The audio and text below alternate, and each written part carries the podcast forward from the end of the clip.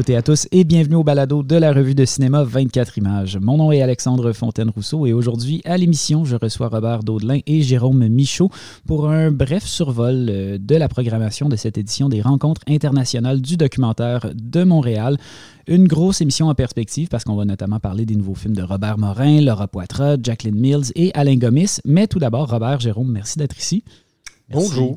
Euh, si vous le voulez bien, on va commencer par le commencement, puis on va parler euh, tout de suite du film d'ouverture de cette édition des RIDM, donc qui est euh, Rewind and Play, un film sur Thelonious Monk du cinéaste Alain Gomis. Mais c'est pas vraiment un film sur Thelonious Monk. On aurait bien aimé qu'il fasse un film sur Thelonious Monk. bon, ce qui est curieux, c'est déjà d'associer Alain Gomis à ce film-là. Mhm. moi, je connais pas toute sa filmo, mais je garde un souvenir tellement précis de Félicité qui était un film extraordinaire dans la folie de Kinshasa. Euh, mais là, tout à coup, il nous a un peu pris de court. Il est allé fouiller dans les archives de l'INA et il a sorti Les Roches d'une émission de télé qui était une émission très populaire, très connue à, l'époque en France, mais on est en 65. Hein. Et, et, de fait, le, le, film, on peut lui faire dire toutes sortes de choses mais essentiellement, c'est la fabrication d'une émission de télévision. Ce qui est très choquant, c'est que cette fabrication-là, elle se fait aux dépens d'un grand musicien et en plus d'un homme noir. Alors là, c'est très choquant parce qu'il y a des trucs absolument insupportables. Euh, Henri Renault, qui était très connu comme pianiste, comme euh, écrivain de jazz, comme producteur de disques à l'époque, qui est l'animateur et qui était le producteur en plus de l'émission, il discute avec le réalisateur à un mètre de Monk, comme si Monk n'était pas là. Mhm. Euh, et comme Monk ne comprend pas un mot du français, il est un peu perdu. On lui sert du whisky aussi plus fréquemment que nécessaire en plus tout devient extrêmement gênant.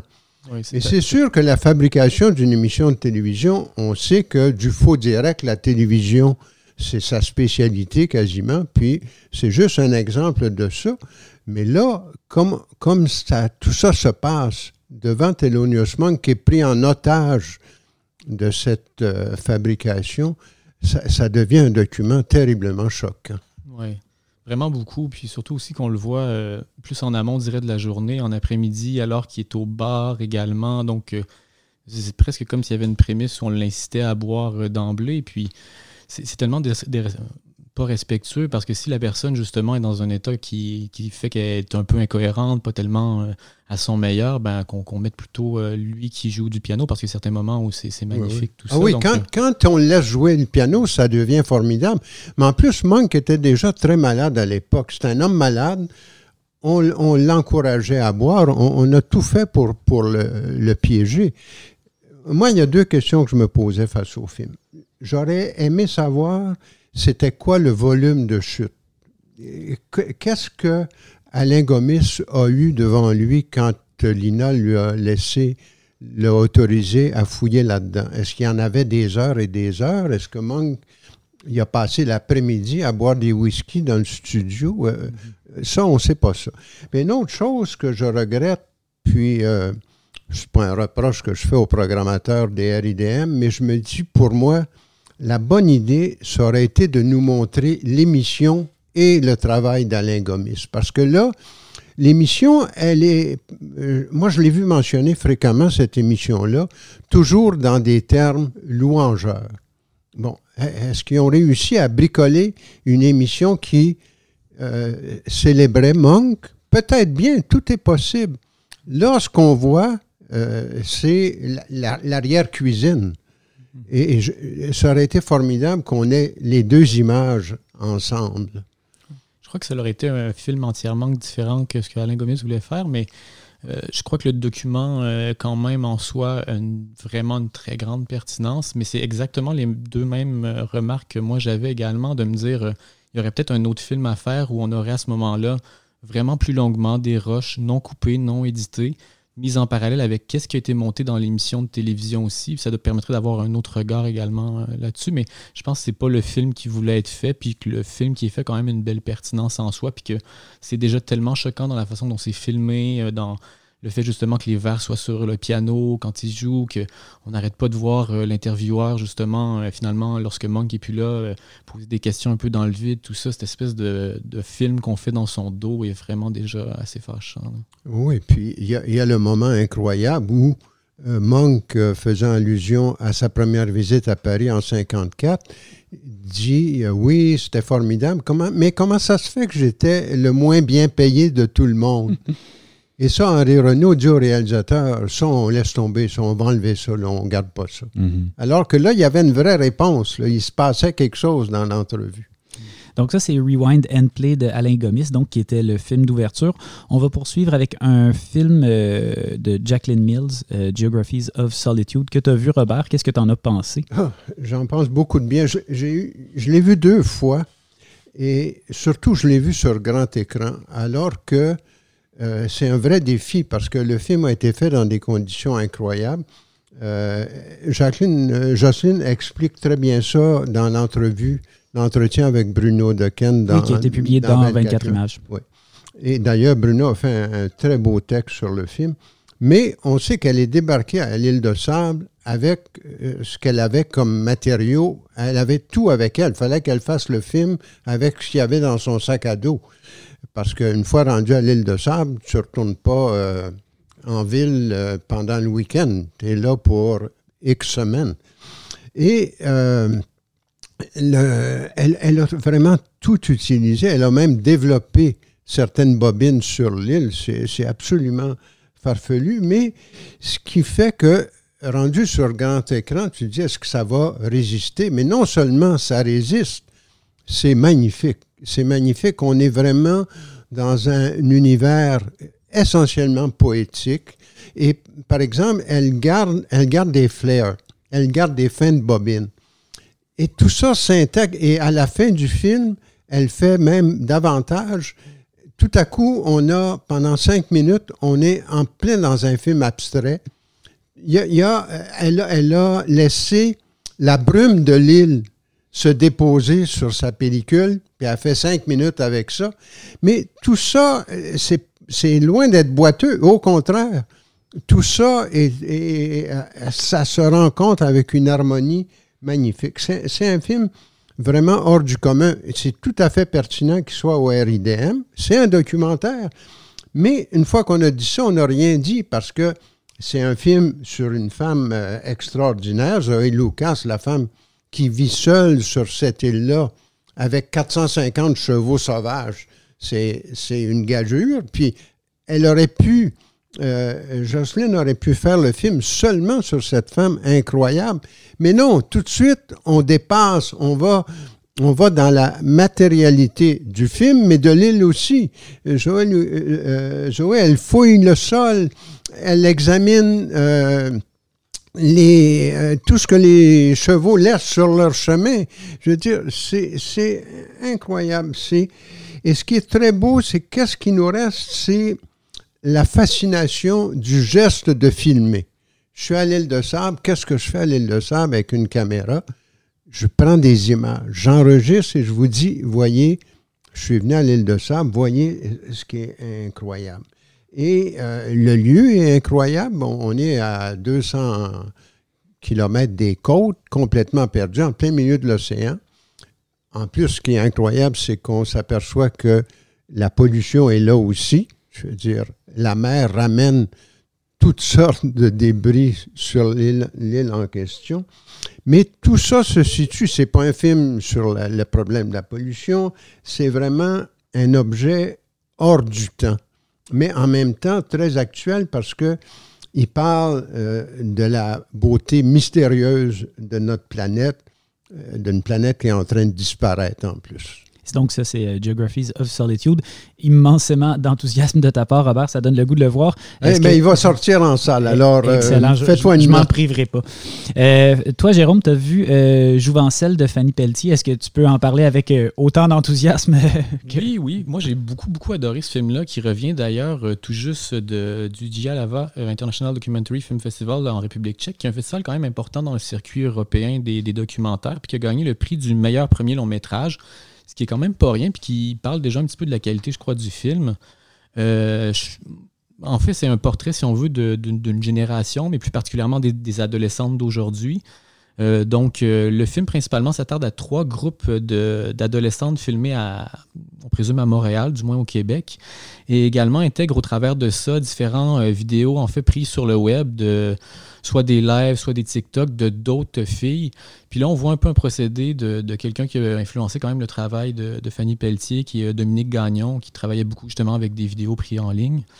Euh, donc, euh, ces vidéos-là, en fait, aident quand même à structurer le film, à faire ressortir les thématiques, à le ponctuer, à, si on veut, c'est ça, élargir le propos, puis que ça se restreigne pas seulement à Montréal, mais en faire plutôt un portrait d'une génération. Mais ça reste que c'est pas ces protagonistes-là qu'on retient le plus. Peut-être une, en fait, qu'une une jeune fille assise au sol dans, son, euh, dans sa chambre, qu'on revoit beaucoup, beaucoup dans le film, peut-être plus que les autres qui sont prises sur des vidéos comme ça, un petit peu à gauche, à droite. Puis elle, c'est une protagoniste vraiment très solitaire, euh, qui a l'air un petit peu dépressive, auquel on s'attache quand même pas mal. Et pour revenir un peu à ce qu'il sent du film, c'est-à-dire les protagonistes qui sont elle à Montréal, les trois groupes euh, de, jeunes adolescentes, euh, on est comme un peu en deux chaises, c'est-à-dire que je crois que la façon dont justement Fanny Pelletier a filmé le, film, ces femmes-là, il y a vraiment une espèce de beauté qui ressort des scènes en commun entre elles. Euh, des plans aussi rotatifs avec une caméra, des ralentis, euh, beaucoup de musique mise également qui font vraiment ressortir une espèce de, joie quand même du, de l'être ensemble de ces adolescentes-là. Euh, qui par contre mis, si on veut, avec un autre versant, souvent quand ils sont seuls puis qu'ils font plus des confessions caméra. Là, on est plus dans quelque chose de plus sombre, en fait, donc plus des thématiques sombres de, de, leur vie il y a quand même beaucoup de live en fait filmés, entre autres avec un certain groupe de quatre filles. Et il y a des moments qui sont quand même assez malaisants parce qu'à la fois, on voit qu'ils ont un besoin, si on veut, de reconnaissance, puis d'être, euh, si on veut, considéré en faisant un live, puis en recueillant les compliments qu'on voit arriver sur le chat. Mais également, des fois, à un certain moment, ils se font insulter, puis on finit par comprendre que les gens qui sont là à les regarder, c'est probablement pas mal tous des hommes qui sont plus là intéressés par. Euh, mm-hmm elle pour les mauvaises choses, si on veut, puis mettre même à un certain moment le son d'un de ces hommes-là, puis je vous dirai pas ce qu'on entend, mais vous pouvez vous en douter. Donc, mhm. euh, dans cette espèce de quête-là, justement, qu'on voit dans le film de reconnaissance, euh, il y a quand même aussi un côté plus sombre qui ressort, puis c'est ça. Donc, on, voit finalement transparaître tranquillement au fil du film, euh, c'est ça, l'attachement à la technologie, au téléphone cellulaire, la surabondance vraiment d'utilisation des téléphones, euh, un peu de cette génération-là, euh, l'obsession de l'image de soi. puis ensuite, il y a quand même aussi des moments où on parle d'anorexie, de, mutilation. Donc, il y a quand même une grande détresse, je trouve, qui, qui est communiquée par le film. C'est dans cette espèce de de, balance-là entre la beauté un peu formelle, mais en même temps qui passe dans les scènes justement de groupes communs et les moments plus euh, one-on-one avec la caméra, je pense que justement, euh, Pelletier a réussi à vraiment aller chercher des super beaux témoignages. Vraiment, les, les, adolescentes se sont livrées un peu à elle, puis ça donne un film, justement, je trouve assez fort. C'est sûr que c'est peut-être un propos euh, c'est-à-dire, euh, mettons, un portrait de génération qui nous surprendra peut-être pas nécessairement si on connaît les adolescentes d'aujourd'hui, mais je trouve que dans sa forme, quand même, la façon dont c'est fait, je trouve ça excessivement beau, quand même très, euh, très bien, très bien, très bien rendu. Donc ça, c'est euh, Jouvencelle de Fanny Pelletier. Tu as aussi vu Crows Are White d'Assen Nadim. Qu'est-ce que tu en as pensé? Ouais, ça, c'est un film assez particulier quand même. C'est-à-dire, c'est un peu difficile à résumer. Je vais quand même essayer de m'y lancer, mais c'est-à-dire que le, cinéaste, dès le départ, nous dit bon, qu'il y a des enjeux un petit peu personnels, puis que pour un peu euh, se donner de façon d'avancer dans sa vie, il aimerait ça rencontrer puis documenter la vie d'un moine bouddhiste Tandai. Euh, ces moines-là ont des pratiques très quand même rigoureuses et strictes. Euh, entre autres, certains d'entre eux font le Kai Hog Gyo. Donc, c'est une pratique qui consiste à marcher des distances extrêmement longues durant 1000 jours sur une période de 7 ans ça me parle. mais quand on parle d'extrêmement long, je pense qu'on parle de 30 km par jour ou même à certains moments, c'est plus en fait selon les, années. Tout ça, c'est euh, assez différent. Donc, euh, il décide en fait d'aller voir un moine plus précisément qui s'appelle Kamori et de discuter avec lui. Mais quand le film commence puis qu'il va le voir, en fait, le Kamori a fait un, un vœu de silence. Donc, il est devant la caméra, mais il parle pas. Donc, c'est un entretien avec un moine qui vient de faire un vœu de silence. Ça commence comme ça. Euh, donc, euh, le cinéaste qui décide quand même de suivre d'autres moines qui sont un peu reliés à cette, cette tendance-là. Donc, euh, en même parle Oui, effectivement, qui se mettent à parler par contre les autres. Donc, euh, à la fois, il commence euh, aussi tranquillement à nous livrer son histoire personnelle, c'est-à-dire que ça devient un peu deux choses entre, entrelacées qui, qui avancent en même temps. Et l'histoire personnelle, c'est que bon, qu'il est rendu en Arabie Saoudite avec une famille, dans une famille musulmane quand même très pratiquante, avant de déménager en Irlande, où là, quand même, c'est plus éloigné, lui, d'un point de vue personnel, de la pratique plus rigoureuse, un peu au niveau religieux de sa famille. il a fini ensuite par épouser une femme qui est pas musulmane. Et là, il est dans le dilemme parce qu'il a épousé la femme, mais il ne l'a pas dit à sa famille. Euh, ah, ça, il faut, faut jamais faire des trucs comme ça. Mais là, les années passent, en fait, puis à la fois, sa femme lui met la pression de comme révéler cette chose à la famille, puis lui, ben, il est dans un dilemme parce qu'il a peur de se faire repousser par sa famille. Donc là, tout le film devient un peu... Euh, c'est ça, le parcours de cet aveu-là qu'il veut faire. Puis en parallèle, avec les autres moines qu'il rencontre, il rencontre un moine bouddhiste, Tandai aussi, Yoshin, qui lui est beaucoup moins dogmatique que celui qu'on voyait au départ, qui avait fait de silence, puis qui cherche un peu sa voix, puis qui n'a pas peur, lui, d'avoir des désirs d'aller manger une crème glacée ou d'aller à un concert de Slayer. Donc là, on rentre dans une dynamique où on a comme deux pôles qui s'opposent, c'est-à-dire on a le cinéaste avec ce dernier moine-là, euh, Ryushin, qui sont quand même plus en quête d'émancipation, qui cherchent à se détacher d'un pôle, si on veut, religieux, ou du moins de s'en éloigner un petit peu. Puis on a le, ce pôle justement là religieux incarné par euh, le moine euh, qui a fait du silence, Kamori, puis le, le, père et la mère de, Nadim, le cinéaste. En fait, ce, film-là, je trouve que c'est excessivement bien construit. La scénarisation est vraiment, vraiment bien menée. D'un bout à l'autre, en fait, le cinéaste est à la narration, puis guide vraiment bien un peu cet aller-retour justement là entre son parcours à lui, puis le, parcours un peu plus de Ryoshin également. c'est à la fois très, très, très drôle et, touchant parce qu'à la fin, bon, j'en dirai pas nécessairement plus, mais bon, il faut, finalement quand même qu'il confronte euh, ses parents et tout ça. Donc, euh, le, film, en fait, par contre, euh, débute alors qu'il nous dit Je suis un fantastique menteur, mais je vais essayer quand même cette fois-ci de dire la vérité. Donc, euh, il y a un peu cette espèce de démarche à la F4 Fake qui est dévoilée au départ. Et euh, c'est sûr que on n'est pas certain qu'on se fait pas mener en bateau sur mhm. certains points, qu'il exagère pas certaines choses. Je regarde un petit peu euh, certains éléments, puis je pense qu'effectivement oui. Mais ça reste que le propos, je pense, qui est tenu sur le film, sur les pratiques religieuses, reste vraiment intrigue. Puis que on comprend vraiment son désir d'émancipation, tout en étant quand même très respectueux de la tradition aussi. Puis c'est vraiment chapeau, le film est très réussi. Donc ça, c'est Crows Are White. Euh, on va poursuivre avec un film que vous avez vu tous les deux, euh, qui est quand même euh, nécessairement attendu parce que c'est un nouveau Robert Morin. On est toujours content d'avoir des nouvelles de Robert Morin. Son nouveau film qui s'appelle Sept paysages. Qu'est-ce que c'est? Et puis ben, qu'est-ce que vous en avez pensé? Oh là là, qu'est-ce que c'est? on peut le résumer très facilement. Le fait, ce n'est pas sept paysages, c'est un paysage, mais vu de sept points de vue différents. Euh, de fait, c'est un paysage que Robert connaît par cœur. C'est autour de chez lui, quelque part dans le nord, là, un, endroit où il va depuis plus de 20 ans. Donc, il connaît cette nature-là par cœur. Puis il a bâti sept caches, comme des caches de chasseurs, hein, et où il a installé la caméra. Donc, on voit le même paysage pendant 70 euh, minutes, plus ou moins, mm-hmm. euh, mais vu d'un angle différent. Mais une fois qu'on a dit ça, on n'a rien dit parce que, d'une part, la nature, elle est vivante, euh, il y a des choses qui bougent devant nous, et le cinéaste en post-prod, lui, intervient régulièrement. Robert, il joue sur la lumière de certains plans, il intervient dans l'image à certains moments. Donc, on peut dire que c'est un cinéma réflexif. Il nous demande de, de, se laisser séduire par la nature, mais c'est tout de même à un autre degré. C'est, son point de vue à lui sur cette nature qu'il fréquente depuis très longtemps. Sans compter que, on ne révélera pas la fin, là, mais le film fait 78 minutes, mais tout à coup, c'est comme si la fiction prenait sa revanche. Ce qui est souvent le cas chez Robert. Ben oui, et, c'est pas la première fois qu'il nous piège, mais là, il nous a eu vraiment parce que pendant 70 minutes, on était convaincu que ce qu'il voulait, c'était nous installer et nous obliger à regarder, à regarder comme c'est beau la nature au milieu de laquelle je vis la plupart de mon temps désormais. Mais à la fin, tout à coup, là, il nous ramasse euh, de façon assez spectaculaire. Je vous en dis pas plus parce qu'il faut vraiment aller voir comment ça fonctionne.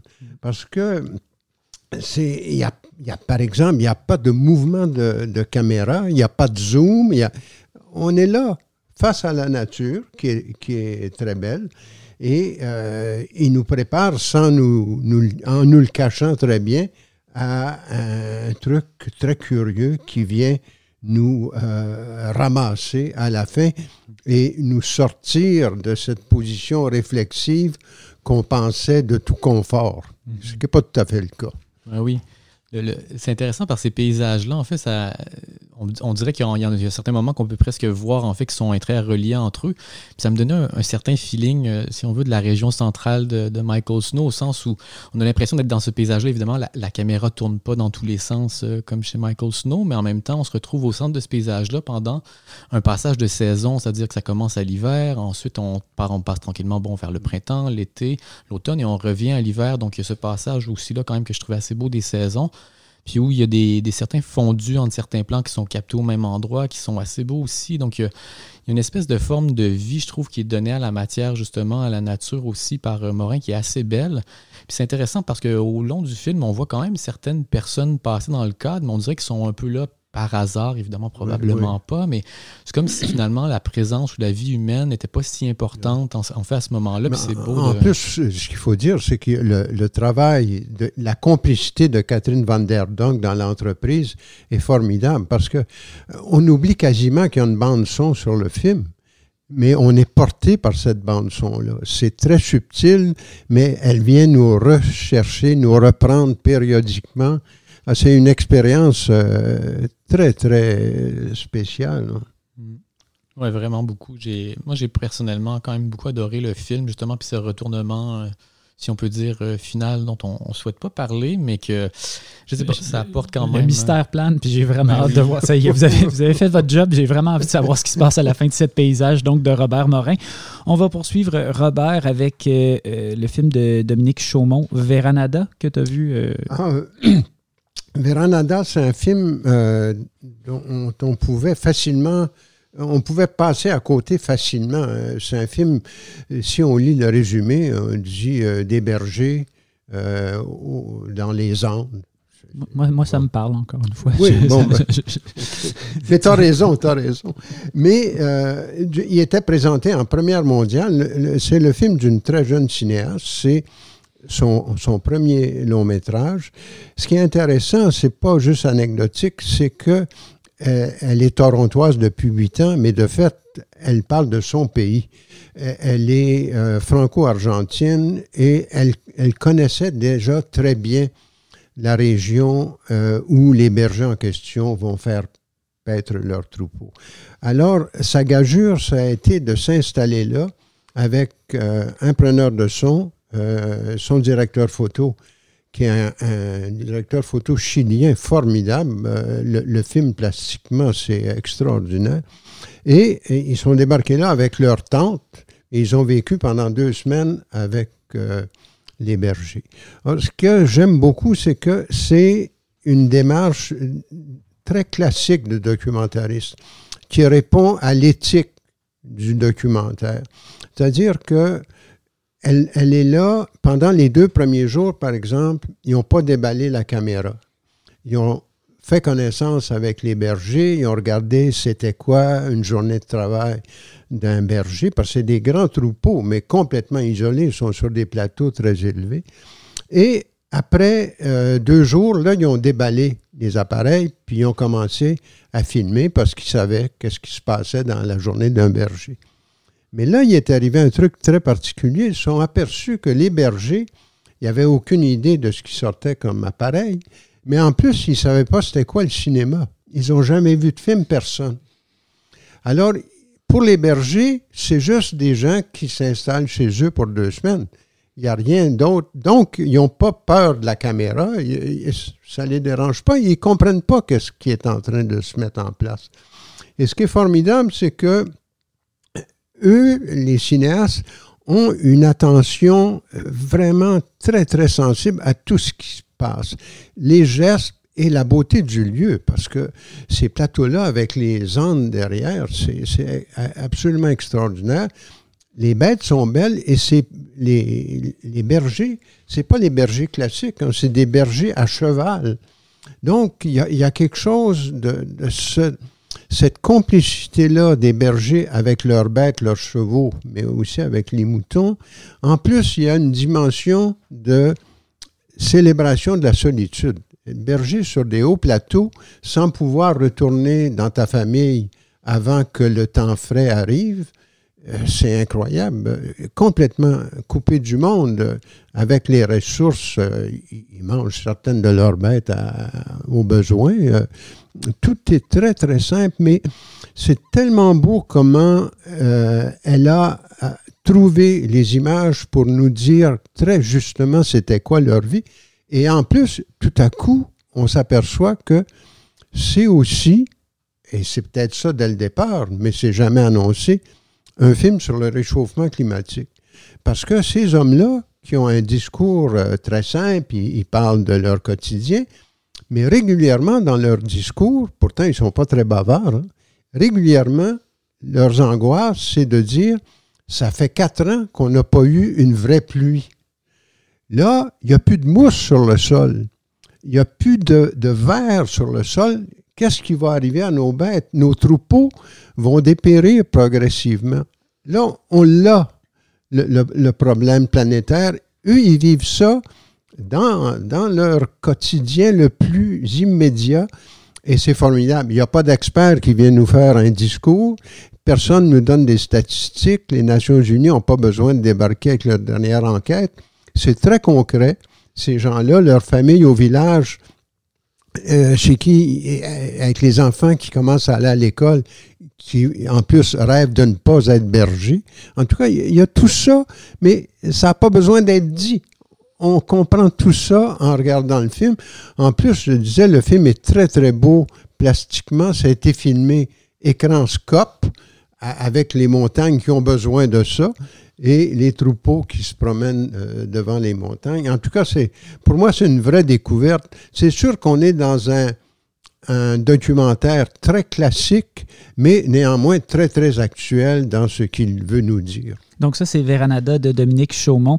Euh, Jérôme, toi, tu as vu euh, David contre Goliath du cinéaste David Béricard. Je pense que c'est un film sur l'échec. Qu'est-ce que tu en as pensé? Oui, mais c'est tout à fait loin d'être un échec, par contre, euh, bien au contraire. Mais euh, en fait, euh, ce qu'il faut savoir un peu avec David Béricard, ce qu'il avait fait en 2016, Surfer sur la grâce, qui était un, à ce moment-là un film de 60 minutes, en fait, qui parlait de son frère qui faisait de la planche à roulettes, mais qui, en même temps, rentrait dans la relation avec lui et son frère, puis mettait quand même en scène déjà les questions qui vont revenir dans le présent film, c'est-à-dire euh, des interrogations personnelles sur sa propre pratique à lui de cinéaste. Euh, donc, euh, c'est vraiment ça qui revient tout à coup dans ce film-là, qui est son, son, son, deuxième long métrage documentaire. Donc, c'est la suite de cette réflexion-là. Et je dirais que c'est effectivement, à ce moment-ci, beaucoup plus abouti, puis que là, on rentre vraiment, je pense, dans le, cœur d'une démarche documentaire que je trouve vraiment très intéressante. Euh, donc, euh, le point de départ, c'est que euh, entre 2008 et 2012, en fait, David Béricard, à ce moment-là, était à Montréal et faisait des courts-métrages avec des amis. Et bon, c'était pas nécessairement des courts-métrages hyper professionnels, tout ça, peut-être un peu étudiant, amateur, sans vraiment de financement. C'est des projets qui, il n'a jamais fini. Euh, il est arrivé à l'étape du montage et il n'a jamais fini ces, euh, projets-là. Donc, euh, à ce moment-là, il y a un peu une angoisse, une dizaine d'années plus tard, de se dire Ouais, ben là, tous les gens qui ont participé au projet, tous ces amis-là. ouais, il y a quelque chose. Le cimetière des projets abandonnés, c'est quand même quelque chose à porter. Ben, c'est ça, exactement. Donc, le, film, c'est un peu une volonté, si on veut, d'exorciser ces, espèces de trois échecs-là qui n'a pas réussi à, à mener à bien. donc, en fait, ce qui compose le film, c'est vraiment super intéressant parce qu'il amalgame à ce moment-là vraiment plein de choses ensemble. C'est-à-dire qu'il y a des vidéos personnelles à lui qu'il a captées un peu au fil du temps. Puis il y a également sa narration qui nous accompagne tout le long du film. Avec ça, puis ce qui est pas mal le bloc, euh, un des blocs principaux du film, c'est des entrevues qu'il fait avec ses anciens collaborateurs. Donc, pour chacun de ces films-là, il a contacté les anciens collaborateurs qui ont évidemment pas tous accepté d'être dans le film, mais il en rencontre plusieurs, il fait des entrevues avec eux, puis c'est un peu des entrevues à, brûle pour point, c'est-à-dire non, j'ai pas de questions préparées, je veux qu'on parle de ces films-là qu'on a fait ensemble, puis qu'on on réfléchisse ensemble là-dessus. Puis également, ce qui accompagne cette partie-là, c'est des images des courts-métrages, donc ça nous permet un peu de voir aussi c'était quoi ces courts-métrages-là. Puis aussi, il y a une mise en scène du combat de David contre Goliath qui a été refait un peu en studio euh, d'une façon assez euh, spéciale en noir et blanc. Donc, il remet en scène David lui-même qui joue à la fois le rôle de Goliath et à la fois le rôle de David. Donc, c'est assez, euh, assez cocasse quand même dans, dans tout ça. Donc, il y a vraiment quelque chose d'extrêmement fluide et assez beau dans la façon dont il arrive à monter tout ça ensemble, à faire tenir le film, en fait, à faire ces allers-retours-là avec les différentes parties. il refait donc un peu son parcours de vie de l'époque aussi, pendant qu'il fait ça. Puis euh, il essaie de nous faire un peu comprendre c'est quoi les répercussions que ça a eu sur lui, mais aussi sur peut-être ses collaborateurs, comme ses collaborateurs un peu participent à la discussion. On a un peu cette, euh, espèce d'aller-retour-là. Moi, je trouve que c'est un film, en fait, excessivement courageux parce que, en fait, il se met clairement à nu euh, un peu son histoire à lui, ses angoisses. C'est vraiment pas facile de faire un film comme ça, c'est-à-dire que, je sais pas, je pense à, mettons, à Tornation de Jonathan Cahouette où effectivement ta vie est exposée à l'avant-plan, puis c'est assez difficile quand même de, se dire on fait un film comme ça. Puis je trouve qu'il euh, il fait vraiment bien, puis qu'en en fait, il met en jeu un peu euh, ce qui est l'enjeu de tout créateur, en fait, de comme de se retrouver devant euh, des angoisses, de ne pas être capable de finir des projets, de se dire ouais, si j'avais fait ci, si j'avais fait ça. ça permet également un peu de voir aussi sa position à lui en tant que créateur qui s'est quand même développé au fil du temps. Puis que finalement, les projets qu'il avait fait, ces courts-métrages, euh, c'était peut-être pas des projets pour lui, c'était scénarisé par des amis, mais ça le rejoignait peut-être pas en fait ce que lui voulait faire comme cinéaste. Fait qu'il y a tout un peu une démarche d'apprentissage, un peu dans ces dix ans-là, qui ressort dans les discussions de comme, ben, tu sais, euh, des fois, être un artiste, être un créateur, c'est une démarche qu'on découvre au fil du temps. Puis ça prend du temps. Puis effectivement, les premiers projets auxquels on participe sont peut-être pas euh, ceux qui vont être notre voix à nous. Donc, je trouve que c'est vraiment un super geste euh, de création, puis que le film est très, très fort euh, à ce niveau-là. Fait que moi, j'ai vraiment particulièrement apprécié euh, donc ça, c'est David contre Goliath de David Béricard. Euh, toi, Robert, tu as vu euh, All the Beauty and the Bloodshed de, la cinéaste Laura Poitras, quand même, qui m'avait jeté à terre, je m'en souviens, à l'époque de Citizen 4, un film euh, donc qui parlait de société de surveillance et qui était comme, en même temps un thriller incroyable et un documentaire fascinant sur le monde d'aujourd'hui. est-ce, que, est que la magie ben, se reproduit avec All the Beauty and the Bloodshed? Je, pense que oui. Ben, le film, on sait, c'est le Grand Prix à Venise cette puis euh, ça va sans doute être en liste pour les Oscars, mais Laura Poitras est rendue à ce niveau-là. C'est comme une star du documentaire grand public maintenant. Mais effectivement, elle n'hésite pas à attaquer des, sujets coriaces. Mais dans ce cas-ci, c'est qu'il y a deux vedettes dans le film. Il y a elle, qui est déjà une vedette, et euh, Nan Golden, euh, qui est une photographe très connue, euh, qui charrie derrière elle euh, un héritage important. Elle a, il, y a, plein de photos des années 70 et 80 qu'on connaît, qu'on n'identifie pas nécessairement à elle, mais euh, qu'elle a collectionnées pendant toutes ces années-là, qui sont très importantes. Mais en plus, au départ, c'était un projet de Nan Golden. C'était pas tellement elle voulait pas tellement faire un projet, faire un film sur son travail de photographe, ou sur son histoire familiale, euh, qui est traitée dans le film de Poitras, mais elle voulait faire plutôt un film sur son implication dans une lutte à laquelle elle est identifiée depuis plusieurs années, qui est euh, de démolir la famille euh, Sackler, qui est une famille immensément riche. C'est les gens de Onyx Contine, le laboratoire Purdue, qui a euh, assassiné à toute fin pratique. Oui, c'est la crise des opioïdes, ben c'est la famille. Il y a à peu près un demi-million d'Américains qui sont morts pour avoir abusé de ces euh, médicaments-là. Donc, elle, elle, elle s'est investie beaucoup là-dedans, puis elle voulait qu'il y ait un film qui témoigne de cette lutte-là qui durait déjà depuis 5-6 ans. Et finalement, euh, je pense que c'est HBO qui est dans le, projet, ou en tout cas une, grande chaîne, qui a dit on souhaiterait que ça soit encadré par une cinéaste euh, qui a déjà beaucoup de métiers. Puis finalement, ils ont proposé ça à Poitras. Golden n'est pas sans dire qu'elle a eu un peu peur de ça, de se faire tasser un peu trop par la cinéaste. Mais finalement, ce qu'on comprend, c'est que Poitras était très respectueuse de ce que Golden souhaitait.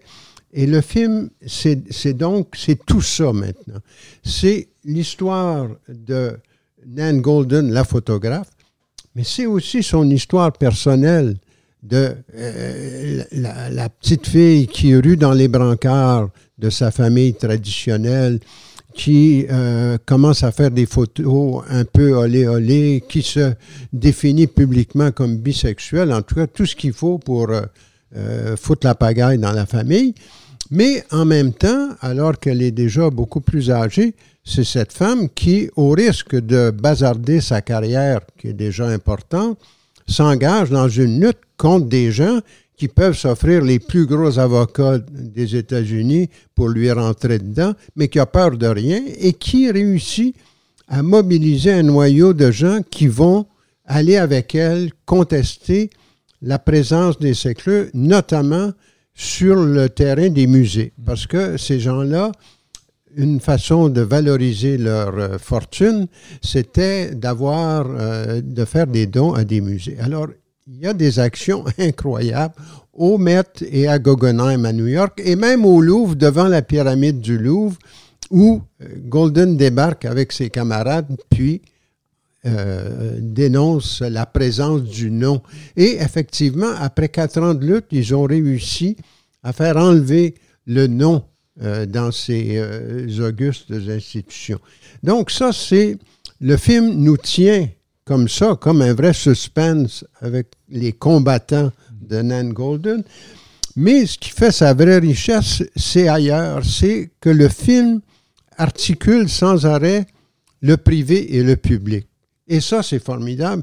Et c'est assez étonnant parce que, compte tenu de ses conflits avec la famille quand elle était adolescente, à la fin du film, tout à coup, réapparaît le père et la mère que Poitras met en scène. Et, là, c'est incroyable. Alors là, euh, ce mariage entre le public et le privé, il est partout dans le film. On, vient de comprendre que ça, fonctionnait à tous les niveaux.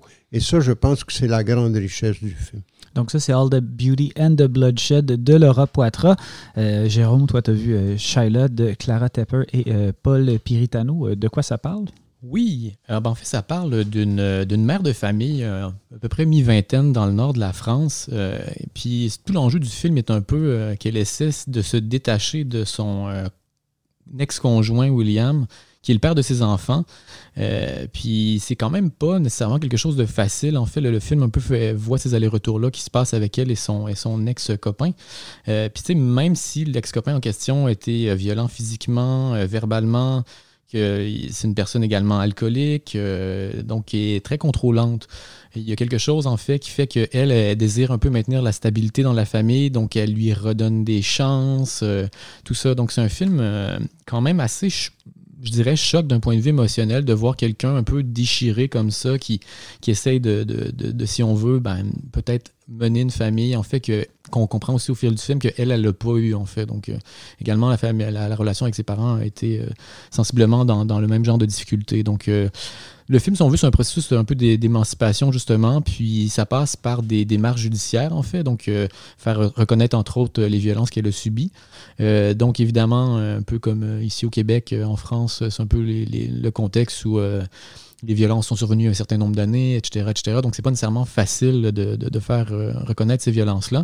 Puis, ce qu'elle souhaite précisément, c'est justement que la garde de ses enfants soit pas nécessairement une garde partagée. Donc, c'est vraiment sur cet aspect-là qu'elle fait les démarches judiciaires. Donc, euh, donc euh, le, film, c'est un peu le parcours d'une femme qui essaie de sortir d'une relation toxique, puis auquel elle se retrouve à continuer à être liée un peu malgré elle-même. Ce qui est peut-être particulièrement intéressant dans ce que les cinéastes font avec ce film-là, c'est-à-dire que des fois, pour euh, faire une lutte comme ça, puis parvenir à, nos fins, ben, on, a besoin d'alliés, en fait. Puis les deux personnes qui sont euh, ces alliés à Chayla dans le film sont une très, très bonne amie et également la belle-mère, en fait, de ses enfants, donc euh, la, mère du, de, de son, son ex-conjoint. Puis, ce qui est assez fou dans le film, c'est que les moments où il y a le plus d'amour dans le film, c'est les moments finalement avec ces deux femmes-là, en fait. Donc, il y a vraiment une belle relation qui est montrée, puis qui montre aussi le, cette nécessité-là d'avoir des alliés, puis de, de pouvoir s'aider pour avancer, en fait. Euh, donc, euh, je trouve que le film euh, fait absolument bien son travail. On est vraiment beaucoup dans la proximité, en fait, avec la caméra très très proche. C'est un, film qui se déroule aussi sur plusieurs années, c'est-à-dire que même au départ du film, elle a seulement un enfant avec William. Puis à un certain moment, ben, il y en a un deuxième, justement. Donc, on est peut-être dans un processus au moins de cinq ans. Donc, il y a quelque chose dans la durée, dans cette espèce de détachement progressif qui montre vraiment le processus. Puis c'est, je trouve, superbement bien mené. Donc, chapeau un, film qui peut-être a causé, semé la controverse au sein de mes invités, c'est Excess Will Save Us de Morgane Durla-Petit. Je le sais, euh, Moi, je ne suis pas un fan, en tout cas. Et puis... Mais c'est pas Jérôme, qu'est-ce que tu en as dit? Oui, ben en fait, Excess Will Save Us, euh, moi j'ai vraiment adoré ça au sens où, euh, on va pas continuer à en discuter, mais le, film a quand même beaucoup tourné, en fait. Donc, euh, mais euh, bref, pour en, aller directement au film, euh, le début du film, en fait, c'est la reprise, je ne sais pas à quel point ça a été modifié ou non, mais d'un court-métrage qu'elle a fait en 2019 puis qui tenait un peu la route en soi. Fait que je parlais un petit peu de ce court-métrage-là, puis un peu ça déploie mm. tout le reste. Là. Donc, dans le court-métrage, elle documente un fait divers qui est survenu dans son village. Puis le fait divers en question, c'est que quelqu'un, un jour, un matin, tirait des coups de feu. Quelqu'un a entendu les coups de feu, a appelé le 911, du moins là ce qui est l'équivalent en France, et euh, dit Ouais, je pense qu'il y, a des terroristes, j'entends des coups de feu, tout ça. Donc, euh, euh, venez au village. Donc, évidemment, tous les services d'urgence débarquent, etc., etc. Puis, finalement, les coups de feu tirés, c'était seulement le début de la chasse, puis c'était la chasse aux pigeons. Donc, c'était une personne qui tirait des pigeons. Donc, à partir de là, elle essaie de reconstituer ce fait divers-là. Puis elle a une démarche quand même au niveau de la façon dont elle filme, dont elle approche les images assez particulière. Elle a travaillé en fait en, Suède avec Roy Anderson, donc elle fait beaucoup de plans larges, fixes. Puis elle essaie quand même d'aller chercher un espèce de, ton un peu humoristique, assez drôle, qui euh, quand même euh, donne une espèce d'aspect justement euh, déjà un peu moins documentaire aux images qu'on voit. Puis ce qu'elle a décidé de faire pour la suite, en fait, quand elle a décidé de reprendre ça puis d'en faire un long, c'est que là, elle a comme décidé de prendre d'autres anecdotes un peu absurdes ou pas de, de, sa localité, parce que c'est ça, les gens qui filment, c'est des gens de sa famille, c'est son village natal. Donc, tout ce qui se passe là, c'est des gens qu'elle connaît bien, puis elle connaît bien la dynamique justement de comme ben, quelqu'un commence à raconter une histoire, puis tout à coup l'histoire devient quelque chose de plus gros, de plus grand. Puis ce est fait, en fait, son geste à elle, c'est de, prendre justement ces histoires-là, puis de continuer à en faire quelque chose de, d'un petit peu comique, en fait, de différent. Donc, euh, elle rejoue justement ces événements-là du passé avec, euh, encore là, c'est, c'est, son père, c'est son, son oncle, tout ça. Donc, Évidemment, c'est ça. À partir de là, je pense que c'est très assumé qu'on passe vraiment beaucoup dans la fiction. C'est-à-dire moi, que. Moi, je pense que. Euh, euh, moi, euh, tu me donnes le goût de voir le court-métrage que je ne connais pas. Parce que là, pour moi, dès le premier plan du film, on est dans la fiction. Mm-hmm. Ne serait-ce que dans la façon. De, le filmage, c'est un filmage de fiction. En plus, on est au nord de la France puis le personnage principal, l'énorme personnage qui traverse tout le film, tu sais, c'est Petit Quinquin de, Dumont. On est sur le terrain des, folies de Dumont. Et là, je ne suis pas capable de m'enlever ça de la tête. Et en plus, elle pousse ça euh, quand elle, elle amène son personnage au festival. Oui. Euh, je veux dire, là, c'est en plus, elle, elle, elle, euh, referme ça dans le cinéma parce que son personnage, qui supposément est un vrai villageois, devient un personnage de cinéma. Il se réclame de ça lui-même. Voyez, je suis une vedette. Euh, et finalement, on n'en sort plus. Et pour moi, ça. ce qui me choque aussi, de, le fait, si j'avais vu le film au FNC, par exemple, ou euh, au cinéma du Parc euh, il y a deux mois, je pense que j'aurais réagi différemment. Je peux aimer ou pas aimer, mais là, surtout dans le débat euh, qu'on nous demande, euh, auquel on nous demande de participer sur les rapports de plus en plus complexes de la fiction avec le documentaire, ce film-là, je trouve qu'il mélange les cartes complètement. Parce que pour moi, le choix de la cinéaste, c'est la fiction, c'est très clair. Pour moi, il n'y y a rien dans ce film-là qui appartient à, l'éthique ou à l'écriture du documentaire. On est dans la fiction. J'ai pas de problème avec ça. Les fictions, j'en vois plus que je vois de documentaires dans l'année. Mais là, quand on, piège, on me piège comme ça, je suis pas à l'aise.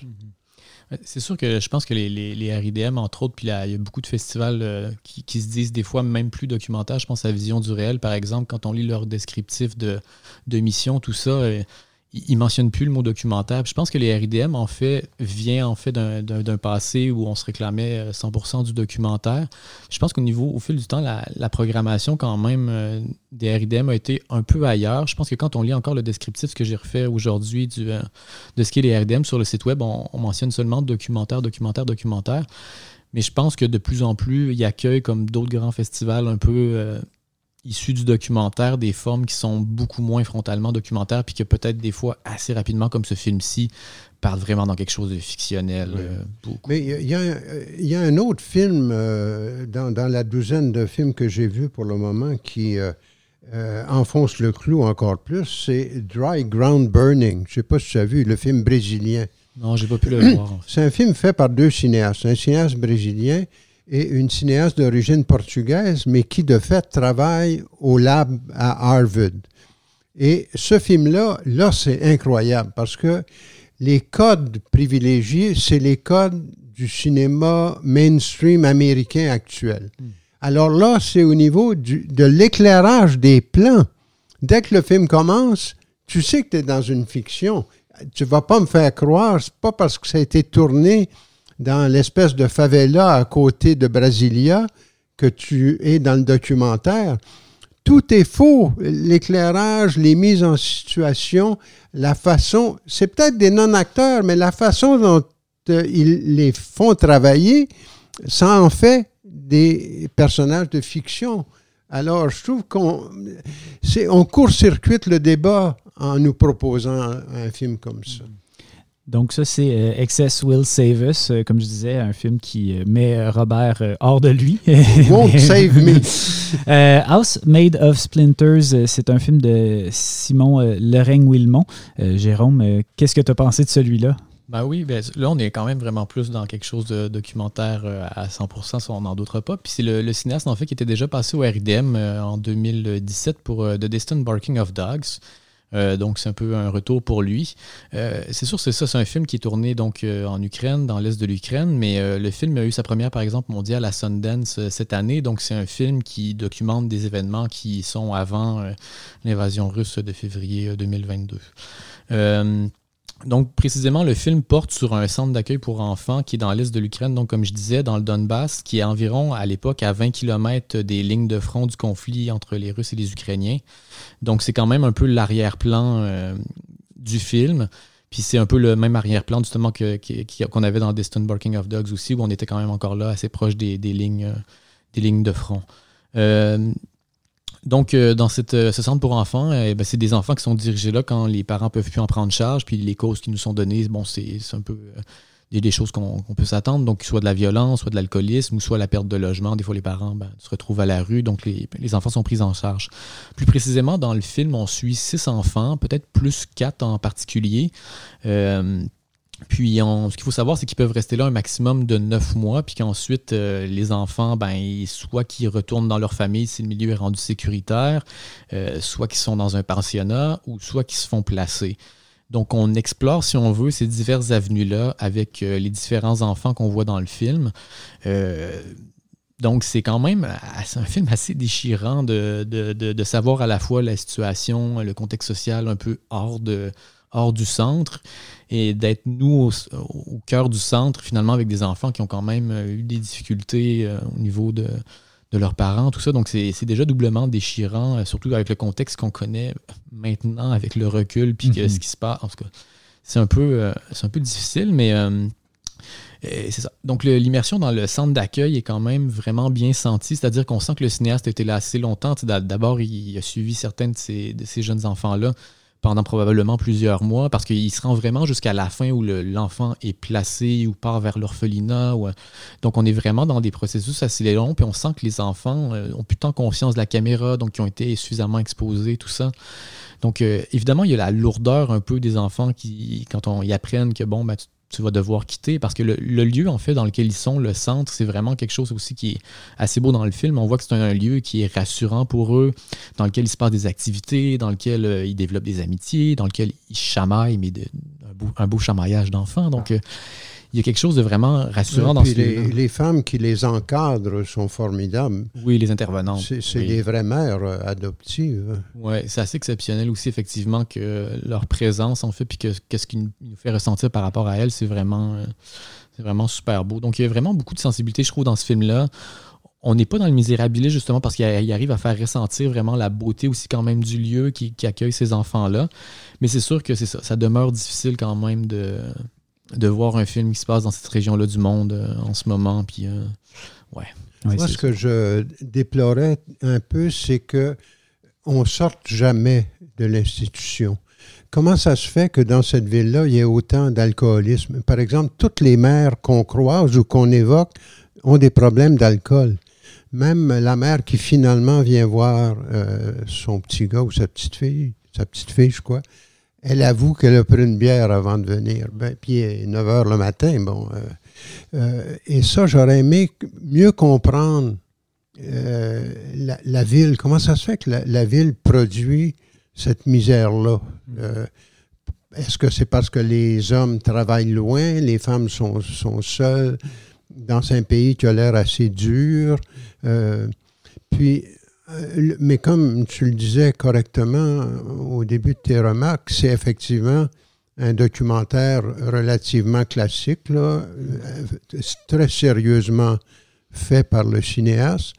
mais à la limite, je me disais, j'avais l'impression qu'il y avait comme une commande derrière le film. Mm-hmm. parce que toi-même, tu nous donnais des informations, parce qu'on a toutes les informations. Euh, qui peut être admis, pendant combien de temps, où est-ce qu'ils sont envoyés une fois les neuf mois terminés, euh, quelle paperasse il faut remplir quasiment? On voit les gens remplir les questionnaires. Donc, il y a, ce côté commande qui. Parce que les, les, moments où le film échappe à ça, très curieusement, pour moi, c'est les moments où les enfants essaient de téléphoner à leur mère. Ça, c'est des moments incroyables parce que neuf fois sur dix, ça ne marche pas.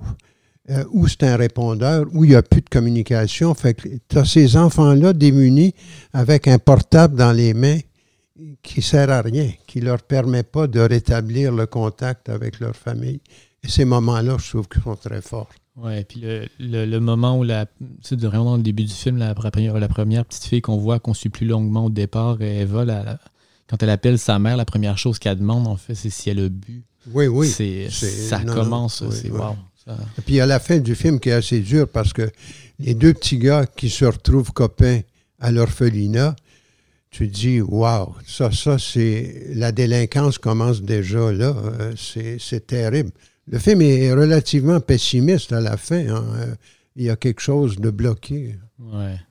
Donc, ça, c'est A House Made of Splinters. Euh, un, dernier film, peut-être, euh, ce serait À Vendredi Robinson de Mitra Farahani. Oh Robert, euh, qu'est-ce que qu'est-ce que tu as pensé de ça? Ça, ça c'est un film absolument inclassable, indéfinissable. c'est une histoire. J'en savais rien. Je suis allé là parce qu'il y a le mot de Godard dans le résumé. Je dis, qu'est-ce que Godard fait là-dedans? Et c'est, je ne sais pas qui c'est ce cinéaste-là, comment il a réussi à convaincre Godard de s'embarquer dans un projet semblable? Tu tous ceux qui se sont cognés le nez sur la porte de Godard depuis qu'il habitait Roll jusqu'à Agnès Varda, euh, Godard était inatteignable. Là, il accepte d'échanger euh, un courriel hebdomadaire pendant, je pense, 29 semaines avec un poète iranien Ibrahim Golestan, qui est aussi cinéaste. Euh, j'ai essayé de voir qui c'était ce M. Golestan, qui a l'air très célèbre, mais il faut dire qu'il vit exilé à Londres depuis 1975. Mais il, était déjà très connu à l'époque où il a quitté son pays. Mais en tout cas, ils s'échangent. Mais ce qui est curieux, c'est que ces échanges-là, qui sont assez laconiques, c'est surtout Godard qui les meuble. Les meuble ou qui les démolit avec une vacherie ou euh, une blague comme il oui. Mais ce qui est très troublant, c'est que comme Godard, il est filmé, c'est un très vieux monsieur et c'est à l'évidence un homme malade. Et ce qui est terrible, c'est qu'il se malmène lui-même. Il se filme pas pour s'avantager, il se filme pour faire de lui-même une caricature de Godard. Et ça, c'est assez terrible à admettre. Et c'est presque prémonitoire. On regarde ça, et on dit, est-ce que c'est ça qu'il veut nous laisser comme testament? Et quand on sort du film, on est pris avec cette image-là. C'est un sentiment très curieux. Mais en même temps, cet objet-là, c'est tellement fou ce qui se passe pendant le film, sans compter que le monsieur Golestan en question, le grand poète, il fête son centième anniversaire dans le film. Puis il a l'air beaucoup plus en forme que le pauvre Jean-Luc euh, Harold. Donc, euh, mais il faut voir ça. Euh, par attachement à Godard, bien sûr, mais même au-delà de ça, pour cet objet-là, c'est un parfait ovni. Donc ça, c'est à Vendredi Robinson, le parfait ovni, selon Robert Daudelin, euh, de la programmation des RIDM, donc les rencontres internationales du documentaire et ou de la fiction, semble-t-il. C'est maintenant un sujet de controverse. Pas, de vacherie, là, ah, Tu, as ouvert la porte en, amenant Godard dans la conversation. Donc, euh, merci Robert, merci Jérôme de vous être prêté à l'exercice. Merci. Merci. Et merci. nous, on se dit. De euh, ton hospitalité. Ça fait plaisir. Donc, nous, on se dit à dans deux semaines pour un autre épisode du balado de la revue de Cinéma 24 images. Il reste quelques jours pour euh, continuer le RDM. Et puis, d'ici là, ben, bon cinéma.